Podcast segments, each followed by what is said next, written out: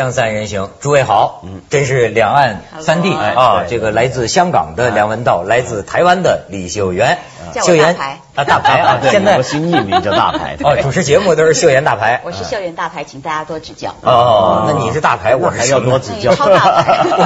哎，那你今天怎么穿一身红啊？因为现在赶时髦嘛，台湾现在最流行的就是这个红色导扁的一个形象。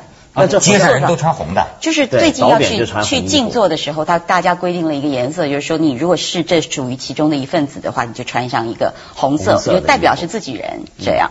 哎，但有这怎么跟我们共产党学呢？就是啊，我们才叫赤色嘛。台湾其实有一个企业叫做台湾红。就是那个最近是专门就是他跟陈水扁来来挖一些疮疤的这个国务机要费的，国务机要费的对这些秘密账户的这些这个给发票的这一位女士叫李慧芬，她就啊创立一个品牌叫台湾红。哦，你这算台湾红？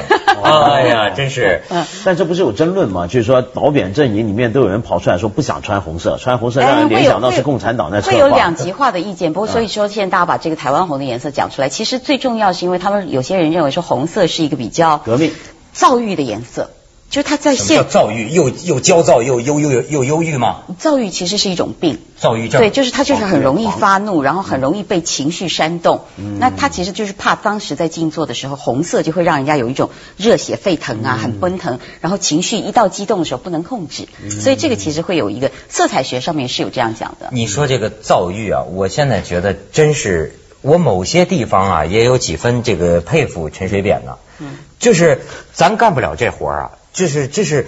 按说，我就假想，如果是我受到这样的这个压力啊，那肯定得躁郁症了。就崩溃了。就崩溃了嘛。嗯你外面有这个这个，好像这种政治人物，有听说克林顿，嗯吃百忧解的就得忧郁症的。对对对对但是你看陈水扁呐，我考了一下他的出身，嗯我感觉到啊，好多这个出身贫寒，从小家里穷的叮当响啊。他他妈妈陈水扁的娘，在他家里的那个墙壁上，整天写他们家欠人的钱。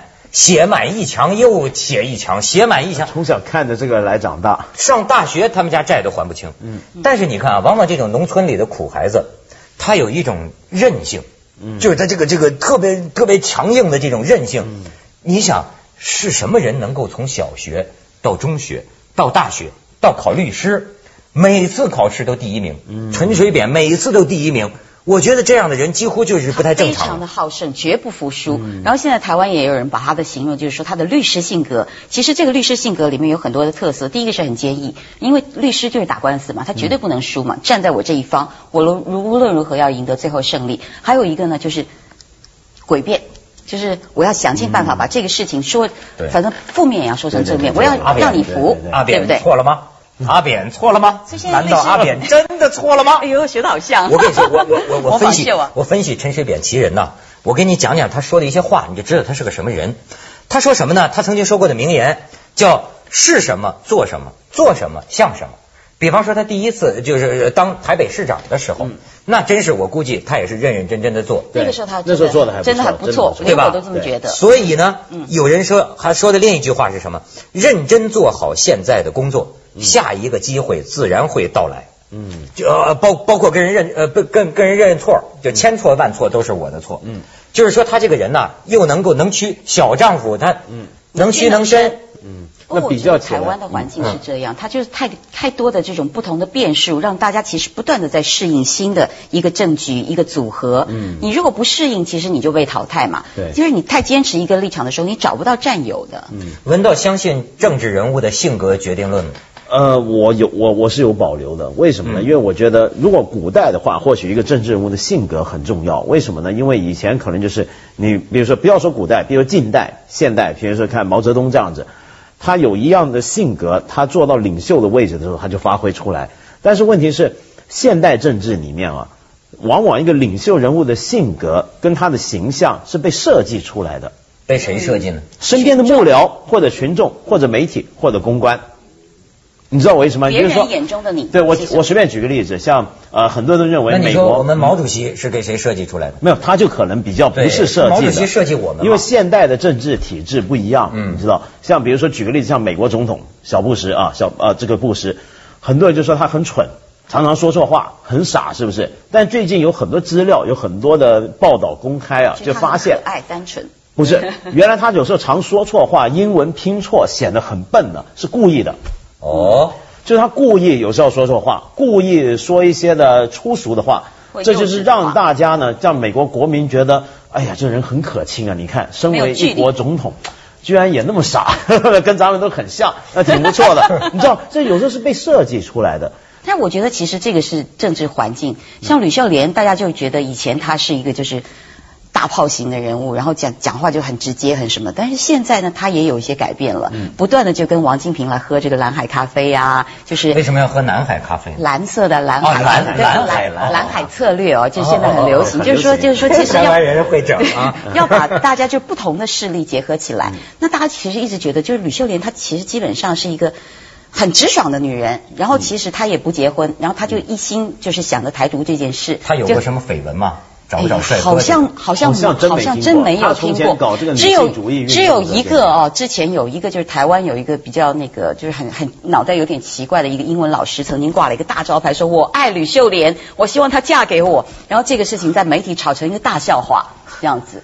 因为这个人其实他自己本身的就是平常在形象上就所以有问题。怪不得过去我们有的老百姓说起这个贪官这事儿，就说应该干部都让女的当，女的一般没那事儿，是吧？少一半这不是这是是不是？你看施明德现在这问题出来了，嗯，哎呀，我发现施明德可以啊，胜利的爱两，两个以前就是两个前妻。有有中国的，有外国的，还花款还挺多。对现在而且也不知道，我觉得台湾这个搞政治啊，真的是你得准备舍出一切，要不然你就别站出来。那帮人就全逮着这个，施明德一弄出来，他那俩老婆出来开记者会，哭哭唧唧说，有这事。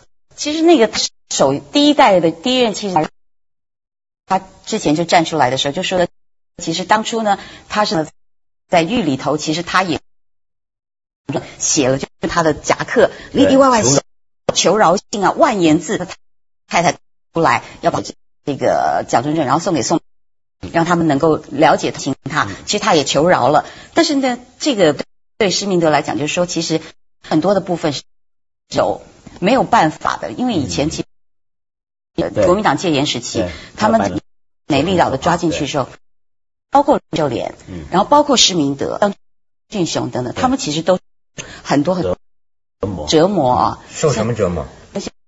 像就讲吕秀莲好了，啊她是她跟人嘛，嗯。当时是美丽岛的两大女性支柱，然后都带被带到监牢里。我是看到了啊，我听说哈，那个让图书，书写的啦，嗯，衣服都不光。啊，所有的那个茶在那个极尽奚落的能事，就是你看批评又又又反正话，然后在那里，然后这个女性来讲，又知识分子多么不堪嘛啊！然后其实我觉得像这个部分，他们来讲，可能在那个时候就有一种，就是我可能有朝一日，我还是要站站起来示弱，嗯。然后就会哎。施明德那个人，他被牙齿全部被打掉了，对对对对对，对，然后他还有那种当时的白色恐怖犯，就是他们听到呃叫你把嗯，屁股坐一，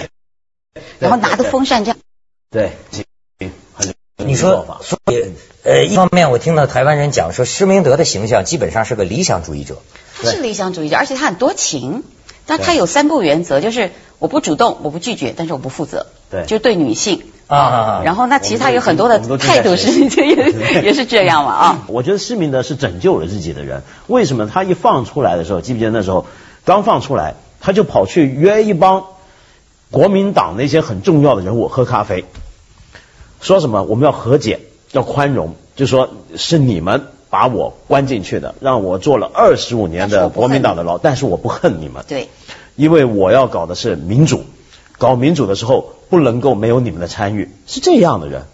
那你看这这人格是很崇高的，对，他是最后放出来的人啊。那为什么老婆说他不好呢？老婆所有这老公的人格，老婆说的不算数。对，这啊李敖大师就说的对嘛，这个所有的前最可怕的妻都是可怕动物，而且你要再了解一点，就是所谓什么叫知识分子啊？不是常常有一个字眼，公共知识分子嘛？说公共知识分子就是在公共场合的时候，像市面上都是知识分子，私底下的时候可能都是禽兽。锵锵三人行，广告之后见。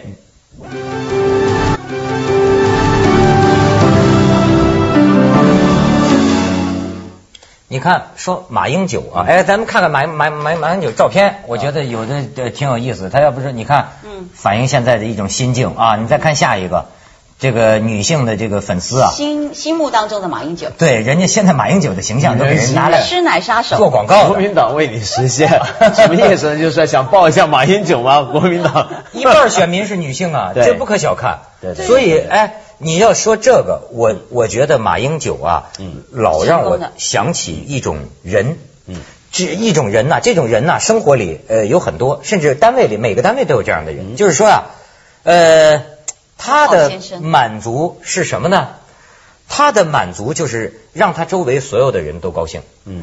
父母高兴，孩子高兴，老婆高兴，老板高兴，是吧？你不是你说你有什么快乐吗？或者说他不，甚至某种程度上，这种人可以是一个完美主义者，可是你也是哎，你也是努力让大家高兴的人。但我没人长人小马哥那个模样，我 我我这还是女人心愿这还文涛是为你实现没有条件 你，这个这个讲条件。的，人都说我一脸猥琐，我哪能跟小马哥比嘛？对对对。就是，但是我就是说，他这种人，他不一定功在剑术，嗯。甚至啊，他的这个追求啊，不见得是想破旧立新，嗯。但是呢，他比较举轻若重，他而且他这个心里啊，其实说是也有一种完美主义。而且这种完美主义，我觉得发展到极端，也是一种病态。嗯这种病态就是什么啊？强迫症了。他面面希望所有的人都满意。嗯你说我什么？你说我，而且事无巨细啊，举轻若重啊。你看他，有人说他是当年的呃，他是什么国民党特务，嗯。嗯专门跑美国，这不是呃招呼美国他原来的老师，要给他写个证明信。嗯。老师证明我说，如果马英九是国民党特务的话，我当年就不会收他嗯。做研究生。嗯。你看，这其实有时候还让我想起，你像当年我们那个周总理，嗯。呃，四人帮冤枉他说他当年发的那个五豪，嗯用五豪化名发的那个一个好像脱党启事嗯，周恩来日理万机的人，花了非常长的很很长的时间和功夫，专门调来大量的资料，嗯自己又亲笔写信送给毛泽东，送给什么就就是你看他每一件事情嗯都要不要出错，不能出错。可是现在人家有人讲，往往这种性格的人啊，嗯你要碰着乱世。就不行了。对他们现在议论起马英九，都在说啊，看来这个历朝历代啊，乱的时候需要狠招子、狠角色。对，二零零八年如果说马英九还是属处于这种就是面面俱到这种好好先生的状况，其实他的当选几率真的比较低，因为大家会觉得其实真的乱世就要用这个重点，如果你不是很决断。就是我就是要这样做，我然后我必须要强迫在某一些部分的人一定要认同某一些政策。那他现在太软弱了，但是吕秀莲现在呢，反而其实其实他的声望也开始慢慢起来了。现在台湾就是就是说，如果阿扁下台的话，至少有六成的人是同意吕秀莲上来的哎，我不知道哈，我我我有一个奇怪的联想哈，因为我是大陆人，我也不是不尊敬台湾的这个这个这个领导人哈。我为什么我因为我仅从表面上看这个形象，好比说我第一次看见陈水扁，包括第一次看见吕秀莲。给我唤起的不是权威感，而是一种喜剧感。我觉得这俩这这个是一种喜剧的造型，你知道吗？但是为什么也也不能否认，真的是在台湾，至少是曾经都是民望很高。当然，但是我觉得其实这个跟媒体的塑造的关系绝对有，就是有民主的国家，有的时候他对于这个像那个不不实，老是被画成漫画的样子，对然后大家觉得他很可笑。然后陈水扁就是你只要他出了一个弊案，然后马上就有一支什么什么什么导演的歌啊，大家就丑化他。那像吕秀莲这一次，其实大家并不是说不尊重她，然后也不是不了解，就是她其实真的是有她的想法，然后她也在女性的里面算是一个蛮有魄力的女性。可是大家就会觉得她真的有些行为就是很怪异，刚好在这个 timing 上，比如说她把她家的吕氏这个叫做吕氏殿堂，是不是？啊就是吕啊对对吕氏圣殿，还有一个叫做吕氏陵寝，就她家的祖祖坟跟那墓堂，嗯就弄了两匹马在那儿，然后、啊然后大家就说，为什么你不是说你其实不太不就是一切遵照陈水扁的想法，然后就你好好的辅佐他，但他就说其实这个是无关什么，但但是很多风水家就说这个是御马，要踩着二零零八年马英九。哦所以他在骑着马马骑马骑骑着马英九前面呢 有两匹金色大马是最近才上的。哦，要骑着马饮酒，那很多妇女同胞就不干了。然后然后你这他自己说他是女性主义啊因为莲花嘛是出淤泥而不不染的，对不对？嗯然后他就把这个马放在这个莲花池的前面，然后后面不是就是他的一个观音像这样，然后就自诩这样，就是媒体报道啊，观音了观音御马。哦，还观音玉嘛？好家伙。我这这真是。这是一风水政府啊，我觉得。摆正了，开始。但是他自己本身他是没有，然后其实这次不是陈水扁出访这个诺鲁伯流嘛，这就是伯劳。伯劳。劳。啊，我们我们叫伯流哈。啊。然后他出访的时候，其实大家现在也就是说，其实陈水扁真的担心的不是这些坐在那儿倒扁的人。反而最担心的就是吕秀莲，嗯。因为说不定呢，他在某一种机制底下，他把这个电讯啊跟国内的通信一切断了。你我们以前看过那个好莱坞的片子，就是什么空军一号什么，只要是正总统跟这个国家的这个联系断了几个小时之后，副总统就立刻扶正，就变成真的总统。了，对。哦所以其实现在大家都在劝进，然后就是说这一段时间，如果阿扁出访，那吕秀莲你刚好就在这个机会，就是告诉大家说，其实要唾弃一个贪腐的政府，要什么我就站出来。哎所以现在他也很紧张。你你不是说风水政府吗？你刚才一说，我想起这个伯劳。哎，如果我没记错的话，我好像看到过，伯劳是一种鸟。伯劳这种鸟叫起来，好像是意味着离别，意味着不祥。对，但但是陈水扁怎么偏跑伯劳那两个字好不好？伯劳 跟伯脑是两个两个字，完全不同写法。伯劳是大伯的伯，劳苦的劳。你说那个人，而且 而且这事儿啊，我觉得就要注意一个东西，就是呃，这个领袖的性格啊，你刚刚说乱世的时候适不适合像马英九这样的人呢？我觉得马英九还有另一个问题，就是他有政治洁癖。对他太你刚刚说的的不想犯错误啊，还包括什么？他不只是想讨好大家，而且是他可能还有一种观念，觉得什么锅叫对不粘锅，什么叫对，什么叫不对，不对的东西我就尽量别碰。那么这不一定是很崇高的道德，也可能就是不想惹事儿的性格。嗯嗯嗯但是问题是，现代的政治领袖啊，通常呢都会有缺点，而且这个缺点要很明显。你懂我意思吗特别在有这种民主选举的地方啊，你这样子才有个性。嗯你要有时候这个缺点是像刚刚我只只用用布什那个例子，啊，你的缺点甚至是要让人看得到的。丘吉尔有缺点吗？丘吉尔缺点太明显了，丘吉丘吉尔一直有这个狂躁症，哦，遭遇。对 他很遭遇，丘吉尔。但丘吉尔这种人，你看他就在作战的时候带领英国，然后丘吉尔还有个特色嘛，因为我我是很喜欢看他的英文，写的非常漂亮。他是那种就是每一篇讲稿他都不要助手来写，他自个写，然后讲出来非常有气势。哎，对，我也没助手给我原来写。原来你也是丘吉尔这一类型的，没助手给我写然后你看很容易二战的时候躁郁啊，嗯，那时候德军已经打到门口了，快要跨这个英伦海峡的时候，他那时候我永远记得那个演讲电台上面，我就有时候听回这个 BBC 重播，很感人。他说什么？他说德军现在就要来了，各位大英帝国的同胞们，我们将要在海滩等待他们。然后我们将在市镇等待他们，我们将在城镇等待他们，我们在教堂顶上面跟他们作战，直到最后一刻。当千年之后，历史上面将会看到我们这一段经历，就会知道这是我们最美好的时刻，所以很感人。但是，你看打完仗，很多人就骂英国人太无耻了。丘吉尔带领你们打胜仗，打完仗你就不要他，把他选下台了。往往你看那些很，你看，你比如历历史上好多这种乱世下的人，不怕死人，千万人头落地，对，就就真敢有这个就干魄力。我就想你说这段话，让我想起一个什么呢？很久很久以前啊，就是呃出现这个蒙古嘛，那个那个部部嗯部落民族一直打到欧洲，对打的劫掠一通之后，突然间又消失了。然后那个时候的教皇派了一个使者，找找了两年半才找到，哦，原来是蒙古这个可汗，当时叫贵由可汗。我觉得就是那种强人，他这种气魄呀。这个教皇写的信的意思，你应该信上帝，你咱们通好的这个意思啊。后来嗯最后这蒙古可汗让这使节带回给这个教皇，好像英诺森四世还是几啊？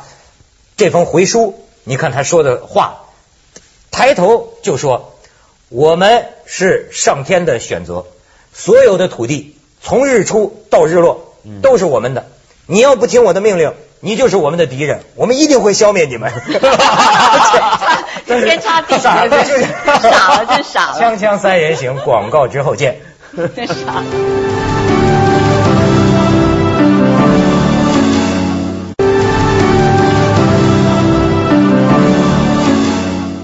哎，你觉得是不是？说中庸之道，实际上可能马英九永远希望在最中间的这个，就是呃一点都不偏啊，永远走得正。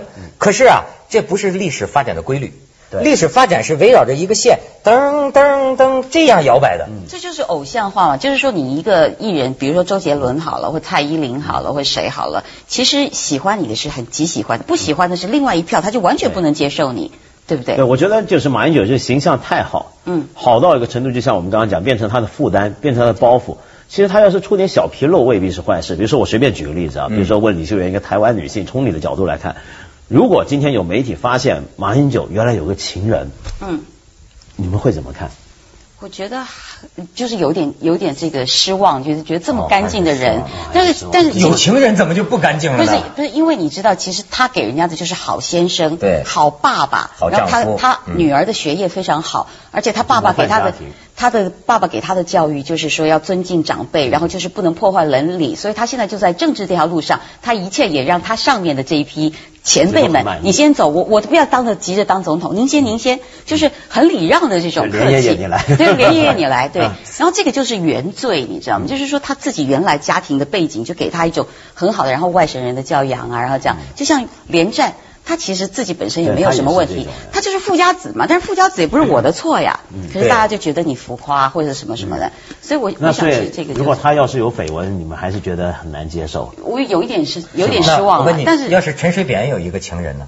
哎，我一直挺奇怪，就是其实陈水扁也付出很大牺牲啊。呃，这个他太太据说据说是政治车祸啊，嗯但是就是一辈子跟这个高位截瘫一个妻子，但是呢，我从来没听说过陈水扁有这方面的事儿，有吗？真的没听过，哎，好像是真的没有，真的没有，真的没有。要是有呢，岛民们会觉得什么呢？我想其实不会失望是吗不是，第一个是不是不是不是失望不失望？其实现在大家对他都有莫可奈何的感觉，你爱干嘛 干嘛吧。